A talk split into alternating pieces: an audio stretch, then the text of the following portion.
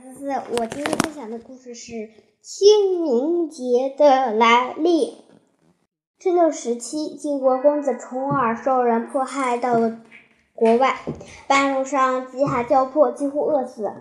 随从介子推二话不说，割下了自己的大腿肉给重耳熬汤。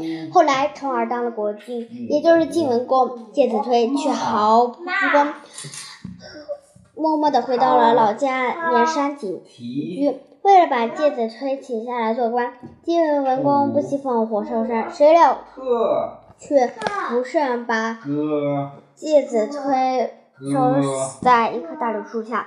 晋文公非常后悔，下令每一年之前都不准点火，要吃寒冷的食物来纪念忠臣介子推。去柳树下评价介子推。一天，上这个老老柳树死而复生，长出新芽。晋文公便赐老柳树为清明柳，并把寒食节的最后一天定为清明节。我们的故事讲完啦。